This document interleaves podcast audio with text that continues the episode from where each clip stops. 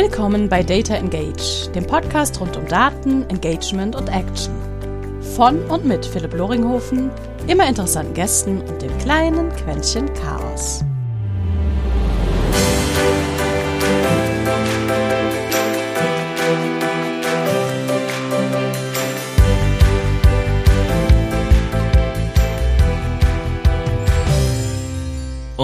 Und herzlich willkommen zu einer neuen Episode Data Engage, einem kleinen Podcast rund um Marketingdaten, was wir irgendwie besser über unsere Kunden lernen können und wie wir manchmal diese Daten dann auch vielleicht einsetzen können, dass unsere Kunden uns ein bisschen mehr mögen heute dabei jemand, der genau dafür da ist, dass unsere Kunden uns etwas mehr mögen und deswegen auch hoffentlich manchmal etwas mehr Geld mit uns investieren oder wir gemeinsam noch etwas mehr an ihrer Problemlösung arbeiten können der gute Mario Meyer heute dabei, seines Zeichens in meinen Augen CRM und eigentlich dezidierter HubSpot-Profi. Nein, das Ganze ist nicht gesponsert. Das ist auch vollkommen gut so.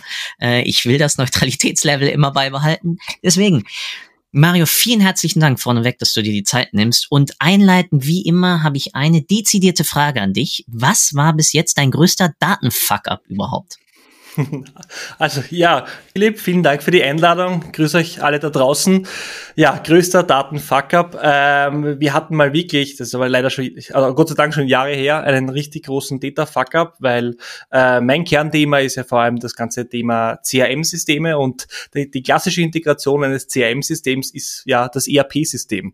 Und ja, wie, wie es so schön kommt, haben wir da vor, vor einiger Zeit einmal äh, ein Projekt gehabt, wo ein paar Berechtigungen falsch waren und dementsprechend wir dafür gesorgt haben mit einer Zwei-Wege-Synchronisation, dass dementsprechend ERP-Daten, die dafür äh, notwendig sind, Rechnungsläufe anzutriggern und ja, richtige Adressen auf den Rechnungen raufzugeben, dann mit dem CRM-System synchronisiert worden sind und da wurden mehr als 10.000 Datensätze verändert. Das Ganze war grundsätzlich dann nicht so schlimm, wenn wir Gott sei Dank Backups hatten und so weiter und so fort, aber hat doch für die ein oder andere, wie soll ich sagen, Minute mit erhöhtem Puls gesorgt.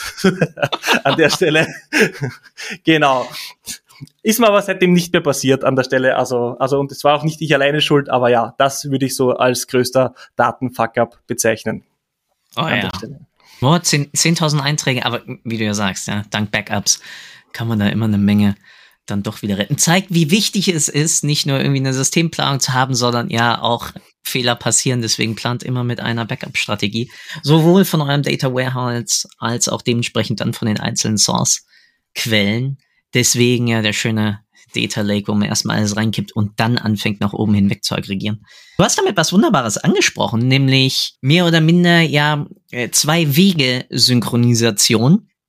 Witzigerweise in einer der Episoden vorher vor, boah, lass das ein paar Monate gewesen sein, hatte ich auch mit David Wippel dazu einen Case, wo wir gesprochen haben, generell über, was kann ich eigentlich technisch dann irgendwie nutzen, um diese ganze Synchronisation hinzukriegen. Aber was ist so dein Best Practice dabei dann zu sagen, okay, Stichwort Golden Record, dass da liegt irgendwie mehr oder minder die gesamte Wahrheit. Du sagst ja gerade aus einem ERP-System. Ist das dann irgendwie die Quelle der gesamten organisatorischen Ehrlichkeit oder ist es dann doch das CRM, weil da vielleicht noch weitere Systeme drauf synchronisiert werden oder ist es vielleicht ein komplettes anderes Drittsystem? Was nutzt ja. du da so deiner Erfahrung nach? Also das ist eine sehr gute Frage. Also ich teile das Ganze immer gerne in, in Datenklassen ein. Ich sage gleich dazu, was ich damit meine. Also wir haben Klassen äh, oder gewisse, gewisse Daten, die auf unterschiedlichen Ebenen gewisse äh, Relevanzklassen haben. Ich mache mal ein einfaches Beispiel. Wenn ich heute HubSpot oder irgendeine andere Marketing-Automation-Plattform einsetze, dann habe ich es im Normalfall so, dass User über Formulare, zum Beispiel bei einer Inbound-Strategie, die Daten selber im Formular ausfüllen. Und jeder Mensch, der in dem Bereich arbeitet, kennt das, dass die Leute, die Formulare ausfüllen, äh, Daten, die füllen die mit der schlechtesten Qualität aus. Also ich schreibe oft Mario ohne Großbuchstaben oder äh, vielleicht mal sogar meinen eigenen Namen falsch, invalide E-Mail-Adressen, was auch immer. Wenn ich jetzt dementsprechend das Ganze direkt mit meinem CM synchronisiere, dann habe ich natürlich dort, äh, ob ich möchte, möchte oder nicht, äh, quasi habe ich einen direkten Einfluss auf die Datenqualität. Deswegen teile ich das Ganze immer äh, dementsprechend in drei Kernbereiche ein. Also ich sage immer, was sind Marketingdaten? Und bei Marketingdaten ist eigentlich so, wenn ich da eine valide E-Mail-Adresse habe, so blöd klingt, dann reicht mir das im Normalfall schon oft so. Was sind vertriebsrelevante Daten? Da brauche ich dann schon eine Kontaktname, Telefonnummer, Ansprechpartner und so weiter. Und das ist im Normalfall immer die Quelle, das CRM-System.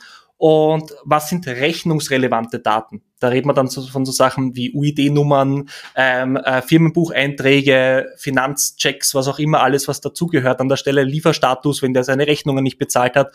Und das dementsprechend ist dann meistens etwas, was aus einem ERP-System rauskommt.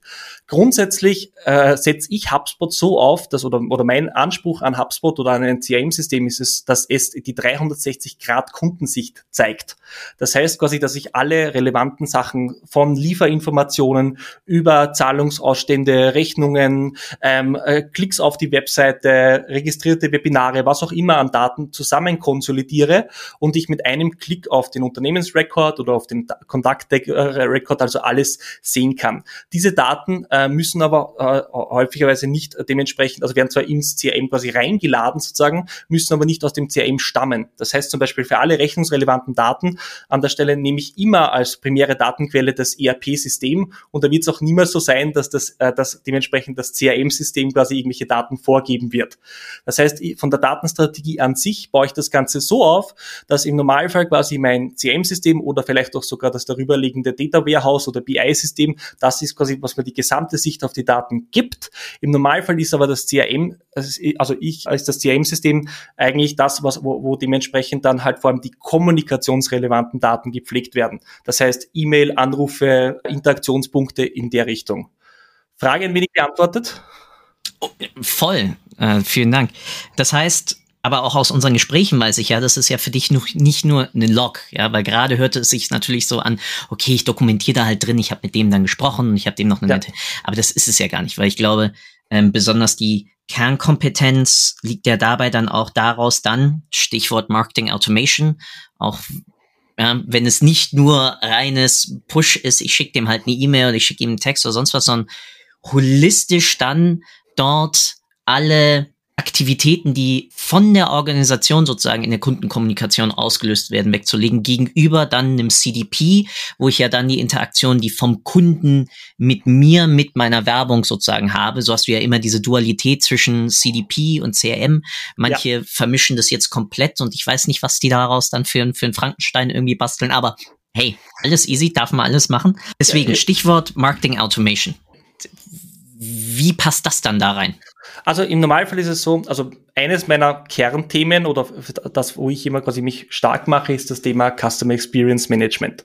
Und Customer Experience Management ist ja eigentlich, äh, wenn man es ein bisschen, also ein bisschen äh, dahinter schaut, jeder Prozess, der irgendwie quasi mit einer Kundeninteraktion zu tun hat. Das heißt, das fängt an quasi an dem Punkt, also an dem Zero Moment äh, of Truth, wo der Kunde die ersten Interaktion mit meiner Firma hat bis hin dann quasi, bis hin dann quasi den ganzen Sales-Prozess hinüber bis zum Kunden werden tatsächlich und natürlich viel stark darüber hinaus. Und dieses ganze Thema Customer Experience betrifft natürlich halt Marketing, Vertrieb, Kundenservice, Delivery, Finance und so weiter und so fort. Und wenn ich es dementsprechend nicht schaffe, und ich komme dann gleich auf, die Market, auf das Marketing-Thema zu sprechen, diese ganzen Daten zu konsolidieren und mir eine Übersicht zu holen, okay, wo funktionieren meine Prozesse und wo funktionieren sie nicht, dann habe ich halt wirklich da ein Riesenproblem. Wir wissen zum Beispiel aus vielen erst A, Kundenprojekten und B, natürlich auch teilweise Forschungsergebnissen, wo ich auch teilweise mitgearbeitet habe, dass die Kunden heutzutage nicht dort kaufen, wo am billigsten ist oder wo das Produkt am besten zu ihnen passt, sondern die Kunden kaufen im Normalfall aufgrund von zwei Faktoren. A ist Trust, also kann, kaufe ich dieser Firma, kaufe ich dieser Person das ab, dass sie es tatsächlich kann. Und B ist, ist, ist wirklich diese Customer Experience, also die Einfachheit, ich nenne das immer gerne easy of doing business. Wie einfach ist es dementsprechend mit dieser Firma in Kontakt zu treten? Wie, wie, wie problematisch problematisch ist es dementsprechend, wenn, wenn irgendwas auffällt. Also Amazon, die ja für mich ein bisschen, auch wenn es natürlich viele Negativ-Dinge gibt in die Richtung, aber das ist ja für mich so King of Custom Experience ein bisschen. Und man sieht das ja, niemand, es gibt fast keinen Kunden, der Negativ-Interaktionen mit Amazon hat. Und das ist ja eigentlich auch die, also die, die Ground Foundation des Erfolges, der dahinter steckt. Aber marketingtechnisch ist es halt so, jetzt komme ich, jetzt mache ich den Bogen zurück sozusagen zum Thema Marketing Automation Plattform. Also aus meiner Sicht sollte jedes größere Unternehmen heutzutage in ein Marketing Automation Tool investieren. Warum? Weil einfach es keine andere Möglichkeit gibt, äh, sozusagen alle meine Marketingkanäle sauber zusammen zu konsolidieren. Also wenn man sich den, Martech-Markt anschaut, also alle Tools, die irgendwie in dem Martech-Universum schweben, dann steigt das ja jedes Jahr um, um, um ein Tausender oder äh, so an. Das heißt, es gibt eine Überschwemmung an Tools. Es gibt Tools für Formulare, Tools für Webinare, Tools für was auch immer an der Stelle. Und wenn ich jetzt da mir diesen Frankenstein-Roboter aufbaue, der mit 100.000 Tools arbeite an der Stelle, dann habe ich, äh, dann habe ich irgendein Problem mit der Auswertbarkeit. Weil dann ist genau diese Herausforderung da. Also ich sage, okay, haben, haben alle diese Tools eine API, bekomme ich überall die Daten, habe ich überall dann dieselben, dieselben Datenklassen. Also du weißt es wahrscheinlich rein nur, wenn ich mehrere Analytics-Tools miteinander vergleichen möchte. Wie wird eine Sessions gezählt? Wie wird ein Unique User gezählt? Und so weiter und so fort wird schwierig. Und deswegen ist diese Marketing, äh, dieses Marketing Automation Tool oder diese Marketing Automation Plattform so wichtig, weil ich einfach hier quasi alle meine Channels, also Paid, Social Media, SEO, Blogartikel, Webseite, Analytics, E-Mail-Marketing und so weiter zusammenzählen kann. Und das ist auch mhm. häufig etwas, eine klassische Frage zum Beispiel bei mir, wenn ich mit Marketing-Managern arbeite, ist zum Beispiel, hey, woher kommen deine Leads? an der Stelle und welcher, welcher Channel funktioniert für dich gar nicht und welcher Channel funktioniert für dich gut. Und im Normalfall, obwohl das so eine einfache Frage ist, ist es fast so, dass in acht von zehn Fällen die Leute dastehen und sagen, ja, wir wissen es nicht genau an der Stelle. Wir haben zwar Daten, aber wir wissen nicht, wie wir sie interpretieren sollen oder wir wissen eigentlich nicht, was ist unser Channel wert, also welche, was, wie viel bringt uns diese, äh, was bringen uns diese Channels? Und genau diese ganzen Daten, die wir mit so einem Marketing Automation Tool konsolidieren, wann hat ein User auf die Webseite geklickt? Wie oft hat er unseren Social Media Beitrag geliked? Öffnet er unseren E-Mail-Marketing-Newsletter? Na und nein. Das ist natürlich eine super Grundlage für Lead Scoring und Lead Nurturing um dann auch zu wissen, okay, wann ist der richtige Zeitpunkt dementsprechend, um den Lead auch proaktiv an den Vertrieb zu übergeben. Und das Schöne ist am Beispiel HubSpot zum Beispiel ist ja, dass das alles auf einer Plattform ist. Das heißt, Marketing, Sales, Customer Service und mittlerweile auch ein bisschen Finance arbeiten da auf einer Plattform, also auf einem CRM-System sozusagen. Und die Daten müssen nicht irgendwie hin und her synchronisiert werden, sondern quasi jeder arbeitet mit derselben Datenbasis an der Stelle. Jeder versucht ja irgendwie sich jetzt dieses äh, Label, wir sind eine Customer Data Plattform, irgendwie auch noch mit ins Produkt so reinzuhebeln. Ich weiß noch, wie wir damals initial bei Salesforce mal angefangen haben, die Sachen überhaupt mal nur die UTM-Parameter mal brav wegzuschreiben und dann aber auch die Historie darüber, weil du darüber natürlich dann aus den, aus den jeweiligen Kampagnen dann auch mitbekommst, okay, wie kommen die Kontakte eigentlich über welche Journey zustande? Ja. Weil Let's Kontakt, Last Click, ja, hat eine gewisse Relevanz, immer, weil das sozusagen ja das letztendlich überzeugendste war. Aber wir wissen ja spätestens alle ein bisschen aus der Marketingtheorie und ja, ich glaube noch immer daran, dass ein Marketingstudium für die meisten Marketeers ihnen sehr gut tun würde, was sie leider nicht tun, aber anderes Thema. Sehr spannend in dem Kontext ist das, was du auch angesprochen hast, natürlich die Synchronisation und natürlich auch das Zusammenhalten dann genau dieser relevanten Daten. Also du hast vollkommen recht man muss natürlich, wenn man dann sich ein Analytics-Tool raussucht, wenn man sich dann hinsetzt und sagt, okay, welche, welche CRM-Lösung und dementsprechend hoffentlich auch Marketing-Automation-Lösung, ja, bin ich mit ein. Ich habe schon Teams gesehen, die hatten Salesforce laufen als ihr CRM und haben dann HubSpot genutzt, um ihre Marketing Automation drüber laufen zu lassen. Und aus irgendeinem Grund hatten sie dann noch Active Campaign als ihr E-Mail Service Provider dann für Aktivierungs-E-Mails an Neukunden. Also voll richtig beschränken auf, was verträgt mein Tool-Ökosystem? Ja, also wo kann ich irgendwie rein? An welche Daten komme ich auch ran? Aber, das sage ich auch ganz ehrlich, ich bin dort noch immer ein, ein Best of Breed Ansatz, was bedeutet, ich ja, beschränke mich teilweise für die Funktionalitäten dann doch immer wieder auf einzelne Tools, auch wenn ich eine Tool über sozusagen Überlappung habe. Ja, also wie jetzt vorhin zum Beispiel das Beispiel Salesforce und HubSpot, da würde ich nur eins nehmen heutzutage, aber es gab mal eine Zeit, wo es sehr sinnvoll war, beide sozusagen in einem Stack zu haben. Und deswegen, es ist schwierig. Heutzutage immer das passende Tool zu finden, ist halt, ist halt wirklich ein Kriterium, das Katalog. Ich glaube, der hängt sehr stark von der, von der Strategie ab. Oder? Ich, ich wollte gerade da eingreifen oder, oder reingrätschen an der Stelle, genau. Weil ich mache jetzt eine Aussage und die wird jetzt wahrscheinlich viele überraschen. Ich halte es aus vielen Gründen nicht relevant, welches Tool ich, ich nehme. Mhm. Und ich challenge das gerne jetzt da in, in dem Sinne, weil einer meiner Schlüsselpunkte in einem Projekt ist immer die Adaptionsfähigkeit von Prozessen. Das ist ein mhm. Wort, wenn jemand mit mir im Projekt drin ist, das Ding, der, der kann das irgendwann nicht mehr hören, weil das, da, da reite ich da äh, darauf herum, bis die anderen grün werden, weil ich kann den coolsten Tech-Stack haben und ich sehe das sehr häufig und, und äh, dass man, dass man da quasi in einer Art Shoppingwahn fällt als Marketingabteilung und auf einmal für jeden kleinen Furz quasi irgendeine Lösung sich ein, da eintritt.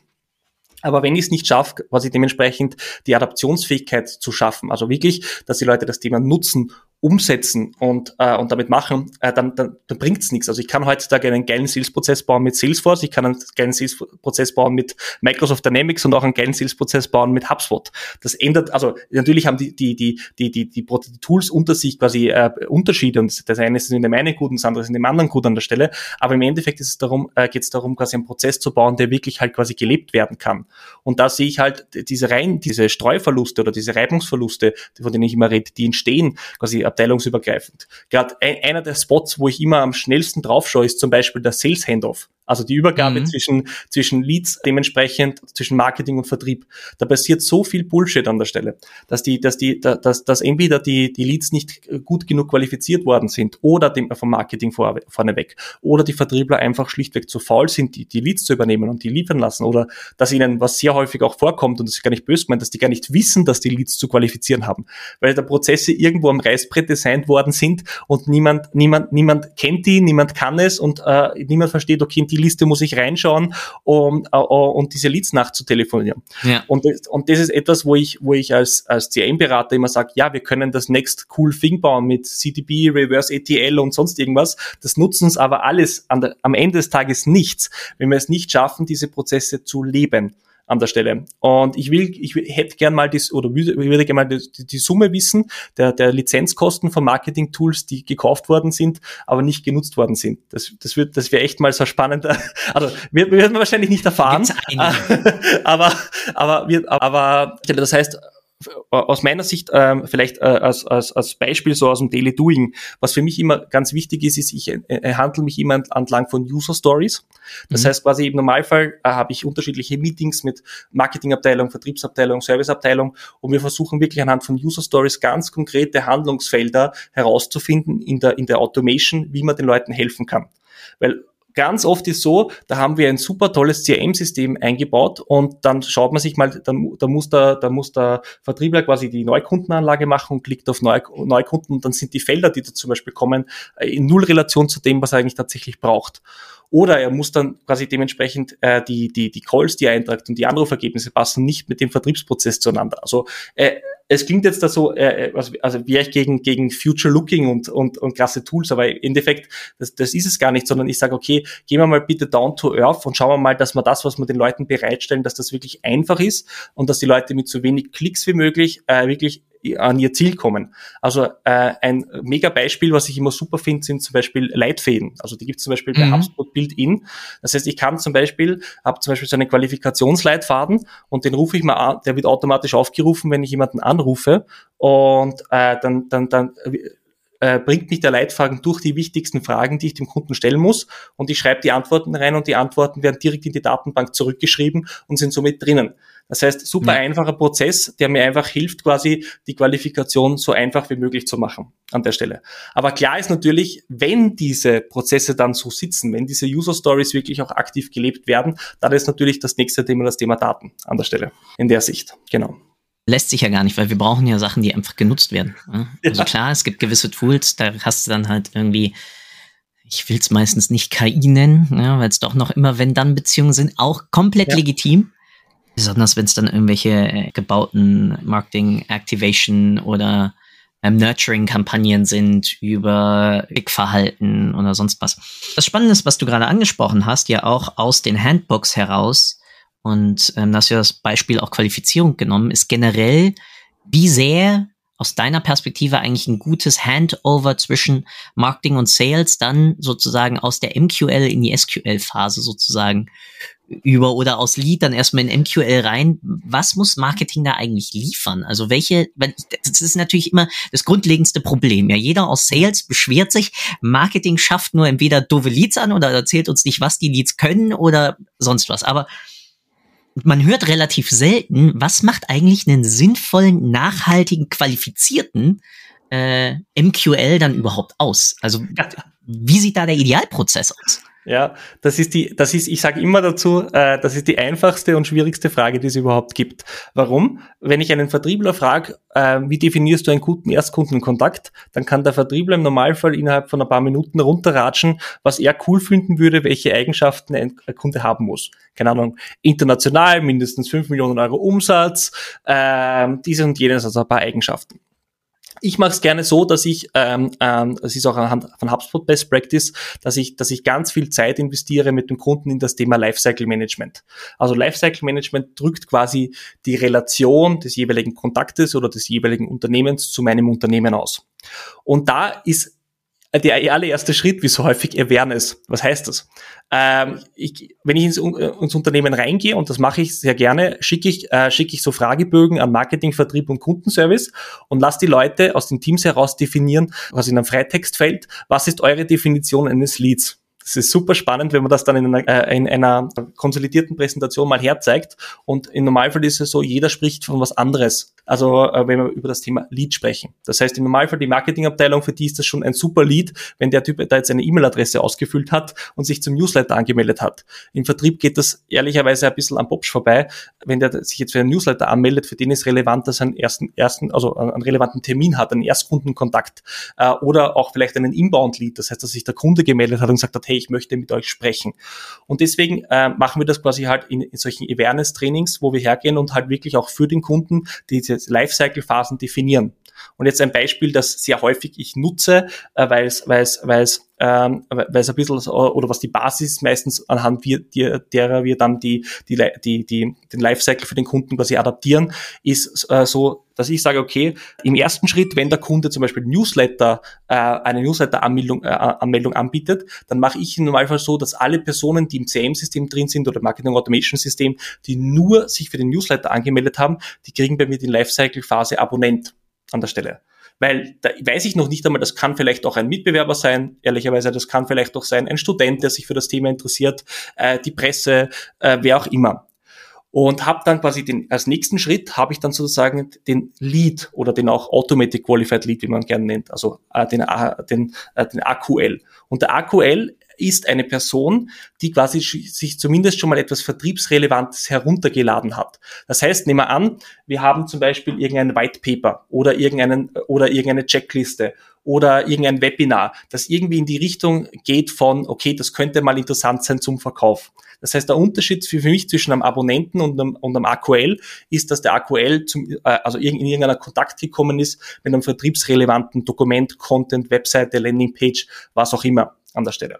Und das Spannende ist, diese Leads, das sind das, was im Normalfall Marketing als Lead sieht, die sehe ich aber persönlich halt noch nicht als fertige Leads an. Nämlich jetzt da kommt dann der Prozess, den man eigentlich, also nachdem du gefragt hast, nämlich das ganze Thema äh, Lead Nurturing, Lead Enrichment und Lead, äh, Lead Engagement. Das sind drei Prozesse, die man eigentlich immer haben sollte, die fast niemand hat, aber ich gehe gleich darauf ein.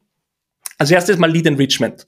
Was meine ich damit? Ähm, in, außerhalb des EFTA-Raums gerne toolbasiert, innerhalb des EFTA-Raums per PEDES äh, sehr häufig, ähm, einfach äh, herzugehen und den Lead, den ich bekommen habe, die E-Mail-Adresse zu enrichen. Das heißt, im Normalfall, wenn ich vor allem im B2B-Bereich dann hat meine E-Mail-Adresse normalerweise kein Gmail oder sonstiges, sondern halt die, die, jeweilige Domain des Unternehmens. Das heißt, es ist mir eigentlich ein leichtes, herzugehen, äh, auf die Webseite äh, hinzugehen, äh, ins Impressum und diese Sachen mal einzutragen proaktiv. Das ist natürlich etwas, was mit Arbeit verbunden ist und es gibt auch Tools, die Ihnen da helfen können, die man im CRM-System ein bisschen integrieren kann, mit quasi automatischer Auslesung, also ähnliches so Sachen wie an, wie an digitalen Visitenkartenscanner kann man sich das vorstellen. Aber im Endeffekt ist es so, die Amerikaner haben es ein bisschen einfacher, weil die haben Lösungen wie Zoom Info oder Bombora, wo ich dann einfach quasi den Kontakt gegen eine Datenbank schieße und einfach alles Mögliche von der Unterhosengröße bis, bis zum Vorgesetzten quasi da wieder zurückbekomme. Genau. Und Aber in Deutschland haben wir auch ein paar davon. Also wir haben äh, wir haben einen Echo-Bot, mit dem ich mal gearbeitet habe, also von ich als Kunde, nicht irgendwie ja. ich als Partner oder sonst wie. Und wir haben in der Schiene ja auch noch ein paar andere. Also du hast theoretisch noch North Data, auf das du auch zugreifen kannst. Ähm, wir haben ja ein paar immerhin legi legitime Data Enrichment Anbieter. Ich glaube, die sogar sowohl Salesforce als auch HubSpot mäßig dann genau auf, auf Domain-Ebene eingebunden Absolut, absolut. Sind. Aber ich sag so, alles, was über das Impressum und öffentlich einsehbare Informationen hinausgeht, liefern diese nicht an der Stelle. Und das ist, also das, das kann auch ein Vorteil sein, das, also das hängt ein bisschen von der äh, monatlichen Leadanzahl im Monat ab. Wenn ich da 200, 300 neue E-Mail-Adressen im Monat reinkriege, dann kann sich sowas auszahlen. Aber natürlich, was, was, was für im Normalfall, was auch natürlich schön ist, ist, ich gebe die E-Mail-Adresse in LinkedIn ein, ich schaue mal die persönlichen Kontaktdaten äh, äh, äh an, an der Stelle, vielleicht eine E-Mail-Adresse, Telefonnummer, was auch immer, von dieser Person, je nachdem, ob sie es freigeschalten hat oder nicht. Und, und könnte Dienst sehr im eintragen. Aber das ist genau das, wo wir ehrlicherweise im EFTA-Raum ein bisschen natürlich mit der DSGVO und Verarbeitung von personenspezifischen Daten da natürlich ein bisschen Herausforderungen haben. Und da muss auch ehrlicherweise jedes Unternehmen selber wissen, wie sie damit umgehen. Da gibt es auch keine allgemeingültige Empfehlung an der Stelle. Aber das soweit zum Lead Enrichment und dann nachher natürlich ähm, das ganze Thema Lead Nurturing und Lead Scoring. Im Endeffekt haben wir äh, kriegen ja dementsprechend durch zum Beispiel so eine Kontaktdatenanmeldung, wurscht jetzt ob für ein Webinar oder nicht, im Normalfall ein Double Opt-in. Das heißt, die Möglichkeit ja. dieser Person E-Mails zu schicken, sie zu kontaktieren. Und wenn ich das als Unternehmen geschickt mache, dann baue ich jetzt nicht aggressive E-Mail-Nurturing-Journeys auf, wo ich quasi implizit dementsprechend Daten abfrage. Was meine ich damit? Gute Marketing-Automation-Tools haben zum Beispiel ein Feature, das nennt sich Progressive Profiling. Das heißt, ich kann hergehen und nehme an und, und, und schicke der Person quasi weiteren Inhalt, zum Beispiel ein weiteres, äh, ein, einen weiteren Link zu einem weiteren Webinar, einem aufgenommen oder was auch immer und verlange dann dementsprechend statt der E-Mail-Adresse Vorname, Nachname, weil das weiß ich ja schon, vielleicht die Unternehmensgröße oder auch viel spezifischere Informationen. Also ich bin äh, voller Feind davon, auf einem Kontaktdatenformular immer nur so allgemeingültige Informationen draufzuschreiben. Also für viele Firmen mit vielen Services ist es komplett wurscht, was die Unternehmensgröße oder die Umsatzgröße ist. Da gibt es Sachen wie, keine Ahnung, Anzahl Office 365 User oder ich weiß es nicht, äh, Anzahl, Anzahl äh, Laufmeter am Band bei der Produktionskette. Also die Sachen abfragen, die wirklich relevant für den Vertrieb sind an der Stelle. Und im Endeffekt wollen wir durch dieses Lead Nurturing und dann natürlich das dahinterliegende Scoring zwei Dinge erreichen. A, wir wollen dementsprechend den richtigen Zeitpunkt äh, dazu bekommen, wo wir sagen, okay, wir als Marketing glauben, der ist vertriebsreif und wir übergeben den. Und zweitens, wir wollen dem Vertriebler natürlich so viel wie möglich an Informationen schon bereitstellen, damit er mit dem äh, Lead was anfangen kann. Und ganz mhm. ehrlich, Oft ist es so, wenn die Vertriebler dann das erste Mal so einen richtigen MQL, von dem wir dann sprechen, also Marketing Qualified Lead, bekommen, dann ist oft mal so, wow, das, was ihr da alles wisst über den Kunden, sage ich ja, weil die Daten haben wir jetzt brav erhoben und gesammelt. Und dann ist es auch wirklich ein leichteres herzugehen als Vertriebler und, und den anzurufen und sagen und zu wissen, was hat er schon alles konsumiert. Und dann habe ich auch, brauche ich auch kein Problem mit dem Gesprächsaufhänger. Aber da ist es auch wiederum so, äh, ein großes Thema, und das hat jetzt weniger mit dem CRM-System zum Beispiel zu tun ist, äh, was ich immer draufkomme in Projekte, Vertriebler sind oft sehr gut im Face-to-Face-Kontakt oder über oder oder über über zum Beispiel so Zoom-Meetings, aber viele Vertriebler haben ein Riesenproblem mit dem Telefon. Das ist einfach so. ja, es, ja, und ich kann die geilste, geilste Lead-Nurturing der Welt machen, wenn da meine Vertriebler voll vers äh, versagen am Telefon, weil sie es nie gelernt haben oder nie können und ich somit da die Leads rausbringe äh, an der Stelle, dann habe ich wieder nichts gewonnen. Das mhm. heißt, für mich, für mich ist wirklich ACM-Prozess eine gesamte Kette an Custom Experiences und ich muss wirklich schauen, wo hakt's. Und das könnten tri trivialste Dinge sein. Also wir haben jetzt zum Beispiel einen Case gehabt bei einem Kunden, da war Marketing, Vertrieb und Customer Service schon sehr, sehr gut optimiert. Das Problem ist, das CRM-System war nicht verbunden mit dem Produktinformationsmanagementsystem, also dem, dem PIM, unten in, in der Produktionsstätte. Der Kunde hat gekauft, hat aber dann nachher vier bis sechs Wochen gewartet darauf, dass er eine Information bekommt, wann seine Lieferung stattfinden wird, weil die mit Ressourcenmengen und Rohstoffgeschichten und so, so Probleme gehabt haben und da unten einfach halt quasi die Prozesse nicht gescheit waren. Und das sind so Sachen, auch die siehst du nicht, wenn du nur auf einen KPI schaust oder wenn du nur quasi auf einen Datensilo schaust, sondern, sondern nur wenn du den gesamten Prozess quasi mit, mit den Abteilungen durchspielst. Und das ja. ist im Endeffekt etwas, was aber ein Riesenhebel sein kann. Also auch Finance, um das mal explizit zu sagen, kann Customer Experience versauen an der Stelle. Ja, Falsche natürlich. Rechnungen rausschicken, Zahlungsmahnungen rausschicken, obwohl die nicht, obwohl die schon gezahlt haben, was auch immer. Und darum bin ich auch ein Freund davon, äh, die, die Finance-Abteilung quasi so als offizielle RevOps-Abteilung zu sehen, als Revenue Operations-Abteilung, weil auch da ist es wichtig, dass, dass wir die in diesem Kreis aufnehmen und sagen, okay, ihr seid, ihr habt auch genug Schnittstellen zum Kunden an der Stelle. Auch so Sachen mhm. zum Beispiel, wann sperre ich zum Beispiel einen Kunden, dass er nicht neue Sachen bestellen darf an der Stelle? Ähm, wie, wie schaut meine Mahnstruktur aus und so weiter und so fort. Und das ist etwas, was natürlich jetzt sehr weit weg vom Marketing ist, aber durchaus natürlich sehr viel Einfluss darauf hat, ob dieser Kunde dann wiederum zum Marketingobjekt wird. Also ob dieser Kunde dann irgendwann hinstellt, bereit ist, eine Referenz zu geben, bereit ist, Customer ähm, ähm, äh, also Customer Success Story mit mir zu machen oder vielleicht auch bereit ist, in einem gemeinsamen Webinar aufzutreten und so weiter und so fort.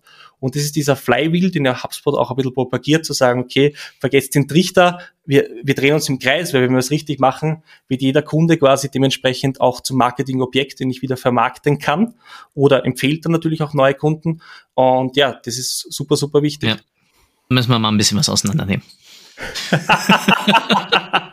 Also, mal, mal von hinten. Gib's offen zu, ich habe mein Problem mit dem Marketing Flywheel, weil ähm, eine Sache ist halt, wird da meistens vergessen, nämlich der Zulauf und der Ablauf, den ich automatisch in jedem Custom Lifecycle Management habe. Und wir wissen auch, dass Word of Mouth meistens so weniger als ein Prozent irgendwie deiner Gesamtakquise ausmacht. Ja, sie macht im, im Konzept von Brand Building was aus. Oder wenn wir beide uns sozusagen fragen, hey Philipp, welches CRM oder weiß ich nicht, Finanzbuchhaltungs Gesoxer-Tool soll ich nutzen? Und ich dann rüberkomme und sage, hey, guck dir Safdesk oder Fastbill oder ich weiß nicht was an. Okay, ja, das setzt sozusagen einen kleinen Hebel in Richtung Trust gegenüber dem Tool, weil es sozusagen aus einer Peer Group von dir mit reinkommt aber sozusagen dann der, der eigentliche Hebel hin zur äh, faktischen Conversion ist dann was anderes. Das die Nutzung von Kunden dann in Webinaren oder als weitere oder äh, User-Generated Content-Lieferanten oder ähnliches laufe ich mit. Ja? Aber ich habe bis heute noch immer sehr massiv mein Problem bei den meisten Modellen, mit denen ich zu tun habe, ähm, ist es für mich mehr so, ich habe oben einen Trichter, dann habe ich in der Mitte sozusagen das schöne Flywheel und unten habe ich dann irgendwann wieder sozusagen den Verlusttrichter, wo, wo dann wiederum was rausfällt. Ähm, an der grafischen Aufarbeitung arbeite ich noch, aber das ist mir fehlt, weil also mir fehlt einfach innerhalb dieser Denkweise meistens heutzutage der Kampf, den du ja treiben musst um Aufmerksamkeit da, da, da bin ich grundsätzlich bei dir, aber genau in dem Bereich, ich glaube, dass, dass, dass, dass die meisten äh, Unternehmen, äh, also ich bin sogar über, überzeugt davon, ein ganz schlechtes Spiel spielen, was das ganze Thema Reference Cases, Success Stories und Vermarktung ja. von Bestandskunden betrifft.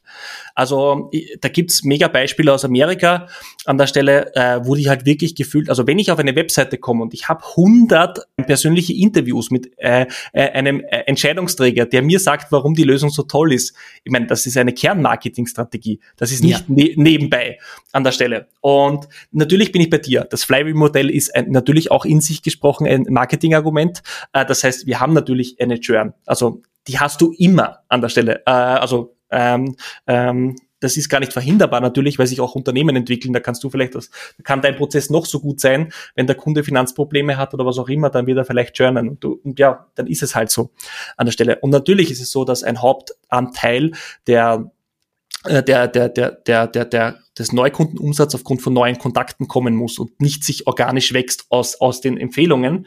Aber äh, ich glaube, dass dementsprechend äh, de, äh, diese, diese, also da liegt so viel Potenzial drin, einfach zu Bestandskunden zu sagen, hey, komm, lass uns was machen oder auch den ganzen Prozess zu inst instrumentalisieren. Ich habe nämlich einen Kunden zum Beispiel, der hat das super instrumentalisiert. Der gibt zum Beispiel, sobald, äh, also auch im Vertrieb instrumentalisiert, sobald ein, äh, ein Kunde um Rabatt fragt, ist das erste, was der Vertriebler macht, äh, äh, sagt, sagt, okay, ich habe hier ein Sheet und hier wählen Sie bitte aus, dementsprechend, was Sie bereit sind mit uns zu tun, wenn das Projekt ein Erfolg ist. Und dann muss der Kunde, Kunde ankreuzen, Logo-Verwendung, Success Story, ähm, äh, sogar zum Beispiel äh, gemeinsames Success Interview.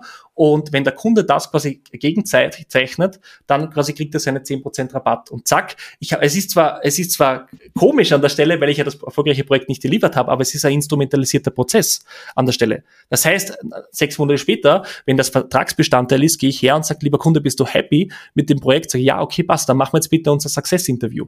Und dann rotze ja. ich da 100 Stück raus. Und das ist, glaube ich, etwas, gerade zum Thema Trust, weil ich es vorher gesagt habe, ähm, ähm, dass das ein wichtiger Faktor ist. Ich glaube, dass das immer wichtiger wird, weil die, die, die, die, die Scheinangebote, die, die, also rein im Agenturbusiness, ich meine, da könnte man allein eine Session drüber reden, was da teilweise für Verbrechen be begangen werden an der Stelle. Und gerade wenn ich, wenn ich 100 gute Kunden auf meiner Webseite heute als Agentur haben, die quasi mir mir in 20-minütigen Success-Interviews sagen, wie toll ich war an der Stelle, dann ist das Trust an der Stelle. Und ich glaube, dass, dass den Faktor darf man nicht unterschätzen. Natürlich, aber ähm, wir wissen auch, damit kann auch Schindluder mal wieder getrieben werden, bis geht nicht mehr. Deswegen, also ich, ich gebe es offen zu, mich interessiert bei keinem Tool heutzutage mehr ein Review auf einer Third-Party-Site wie OMR äh, Reviews oder OMT oder sonst was. Aus einem einfachen Grund, entweder, wie du gerade sagtest, die Dinger werden faktisch ja eingekauft. Hey, du bekommst zehn Prozent, ja. wenn du trala. Und sagen wir mal, wir gehen hier jetzt von einem äh, Table aus von, von, von 12k oder ich weiß nicht was, also ein Tausender, ähm, dann sind das 120 Euro okay, ja, aber trotzdem, ja, es sind 1200 Euro, die halt dann gerade mal nicht raus muss, die kann man dann intern für irgendwas anderes verwenden, dann in der Mitarbeiterbindung oder irgendwo anders, weil wie wir auch wissen, da haben wir auch genügend Fluktuation. So, ja. das heißt, ich habe ich habe ein massives Problem immer damit, wenn dann auf einmal, ich bin gerade auch in der in der neuen Planung meiner eigenen Website und dann war so die erste Frage, hey Philipp, äh, wie sieht's denn aus dann mit äh, Reviews und sonst was?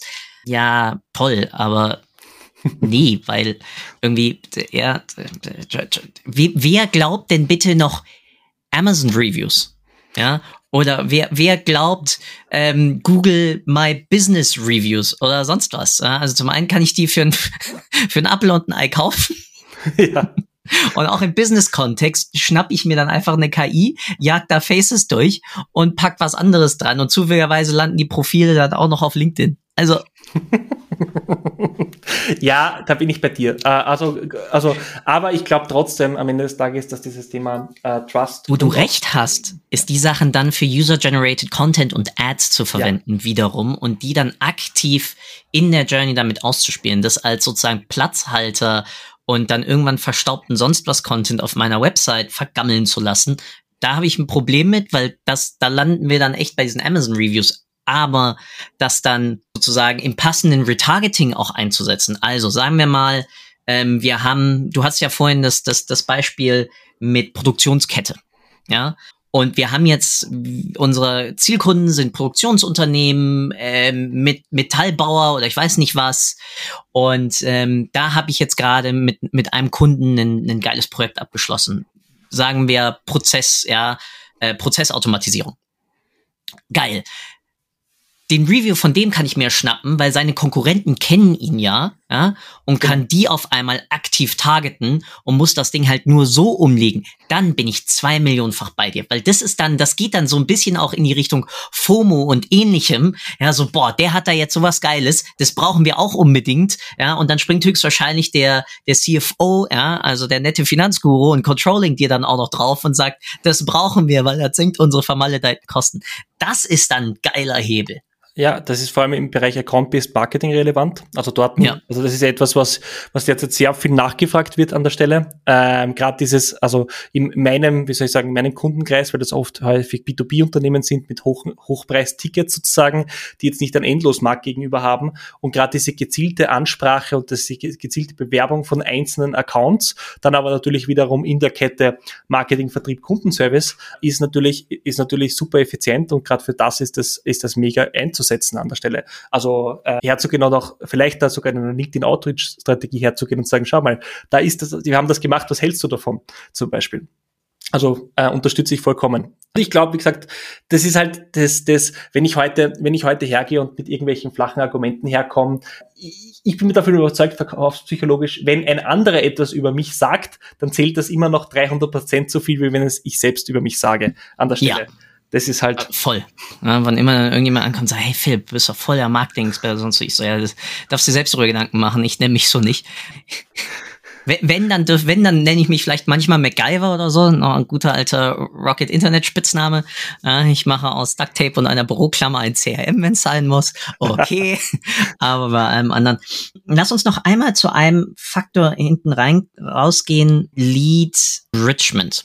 Ja. Ich glaube, weil das ist, glaube ich, nochmal mega spannende Sache.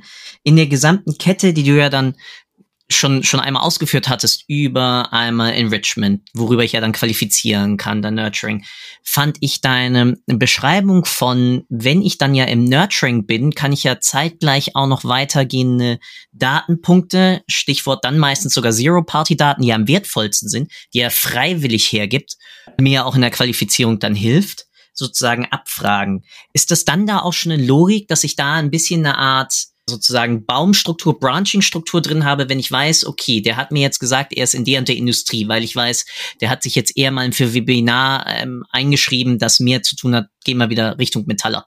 Ja. Dann darunter abzufragen, ist sozusagen deine Zuliefererindustrie, in der du bist, irgendwie Automotive oder sonst was und darüber kann ich dann wieder.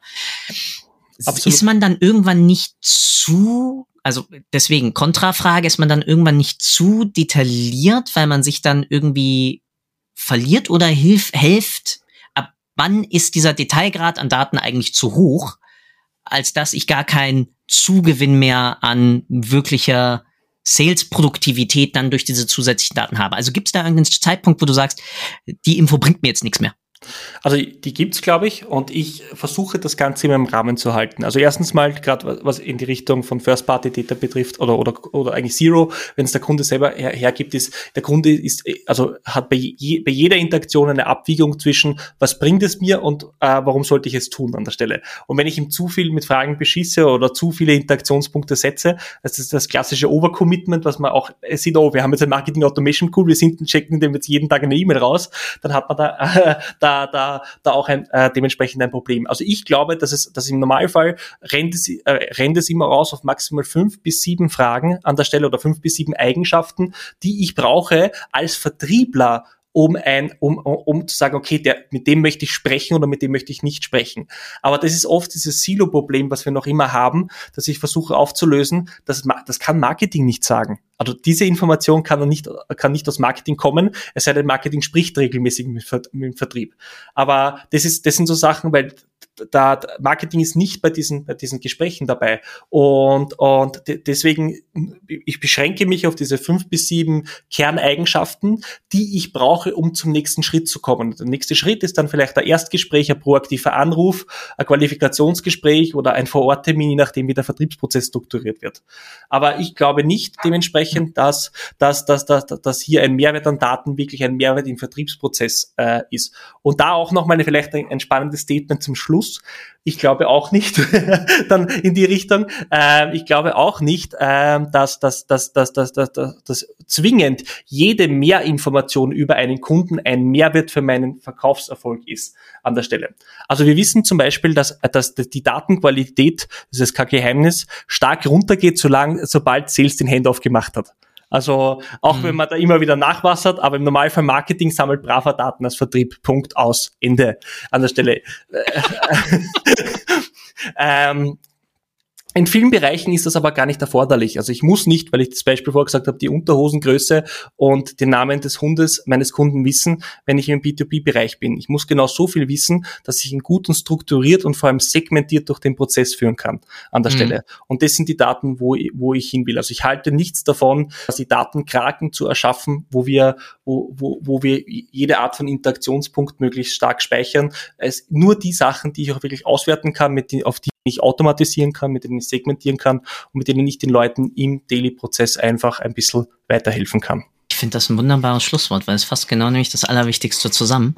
Ähm, wir brauchen gar nicht alles, wir brauchen die relevanten Sachen, aber wer kann uns sagen, wer das Relevante ist? Das ist halt nicht Marketing, sondern die Leute, die dann mehr oder minder für den Abschluss, wobei wir auch wissen, dass 85 Prozent der Abschlüsse teilweise sogar heutzutage ohne menschliche Interaktion dann stattfinden. Jetzt mal abgesehen von irgendwelchen ja, SAS-Sachen, die dann meistens sogar dadurch laufen, wo du dann erst im Nachgang beim Upselling, da hast du ja dann schon hoffentlich mehr Datenpunkte überhaupt drin. Erstmal sau cool ja, und besonders spannend wirklich dieser iterative Enrichment-Prozess, wo halt andere sagen, boah, ich brauche das auf einmal. Nee, macht's doch wirklich iterativ, wo ihr genau Nurturing und Enrichment kombiniert traumhaft. Und deswegen, wie immer, zum Abschluss zwei Sachen. Was wünschst du dir, was die Leute aus dem Podcast mitnehmen? Und der gesamte Abschluss dieser äh, schönen Episode gehört auch wie immer dir. Du darfst eine Sache nicht machen, du darfst dich bei mir nicht bedanken, weil das tue nämlich ich bei dir, weil du hast ja deine Zeit investiert, um äh, mich ein bisschen aufzuschlauen und zufälligerweise wird das Ganze dann auch als Podcast rausgeschickt. Wer hätte das gedacht? Deswegen, Mario, vielen, vielen Dank für deine Zeit und dann bleibt mir nur noch zu sagen, the stage is yours. Danke dir. Okay, vielen Dank. Ah, sorry, ich soll mich nicht bei dir bedanken. Super versaut. Egal. Dann, dann bedanke ich mich an die Zuschauer, äh, Zuhörer, die vielleicht bis zu der Stelle drangeblieben sind an der Stelle. Was, was, soll, was können Sie mitnehmen? Ich glaube, eins der wichtigsten Dinge ist wirklich Adaptionsfähigkeit. Das heißt, baut redet mit den Leuten und baut Prozesse, egal wo im Marketing, Vertrieb, im Customer Service, die umsetzbar sind, die den Leuten einen Mehrwert liefern, die vor allem Prozessdurchlaufzeiten verkürzen und mehr äh, quasi Sichtbarkeit generieren. Also dieses Thema Adaptionsfähigkeit, irgendwo quasi äh, Post-it draufschreiben, am Bildschirm picken und jeden Tag draufschauen an der Stelle. Ja, vielleicht sonst noch zu meiner Person äh, ein, zwei Sätze. Also Mario Meyer mein Name. Ich war, äh, bin jetzt seit gut zwölf Jahren äh, plus minus im, im Bereich CRM, Digital Marketing, Marketing, Vertrieb und so weiter sehr lange bei großen Unternehmen und mittlerweile seit mehr als drei Jahren ähm, selbstständig aber auch eine Zeit lang eine HubSpot-Agentur gehabt. Mittlerweile bin ich aber ähm, quasi Solopreneur, Freelancer sozusagen, wie man auch immer das Ganze bezeichnen möchte und helfe vor allem quasi B2B-Unternehmen, meistens auch mit erklärungsbedürftigen Produkten, dabei quasi Revenue Operations Prozesse aufzubauen. Also quasi wirklich diese gesamte Kette aus Marketing, Vertrieb, Kundenservice, Finance, Operations strukturiert aufzusetzen, so dass man wachsen kann. Weil mein Lieblingsspruch ist immer das, dass man aber einen gewissen Wachstumspunkt nicht, es, es nichts mehr bringt, wenn man neue Ressourcen reinsteckt. Also nicht noch ein Vertriebler und nicht noch ein Marketing-Spezialist, sondern diese Operations-Prozesse müssen sitzen an der Stelle, sonst kann ich nicht skalieren, sonst kann ich nicht wachsen. Gerne auch auf meinen LinkedIn vorbeischauen oder auch auf meinen YouTube-Channel. Da habe ich immer wieder HubSpot-Erklärungsvideos. Ja, und das war's auch von meiner Seite. Ich sag Danke an euch, genau, nicht an Philipp. Und ja, wünsche Ihnen noch einen schönen Tag. ciao, ciao, Mario. Danke dir. ciao. Danke für deine Zeit. Ich hoffe, du konntest auch heute wieder etwas für deinen Umgang mit Daten mitnehmen und bist dem Warum ein Stückchen näher gekommen. Ich auf alle Fälle. Hinterlasse doch bitte eine Bewertung auf iTunes, Spotify oder von wo auch immer du gerade zuhörst. Das hilft wirklich sehr. Bis zur nächsten Folge bei Data Engage. Dein Philipp.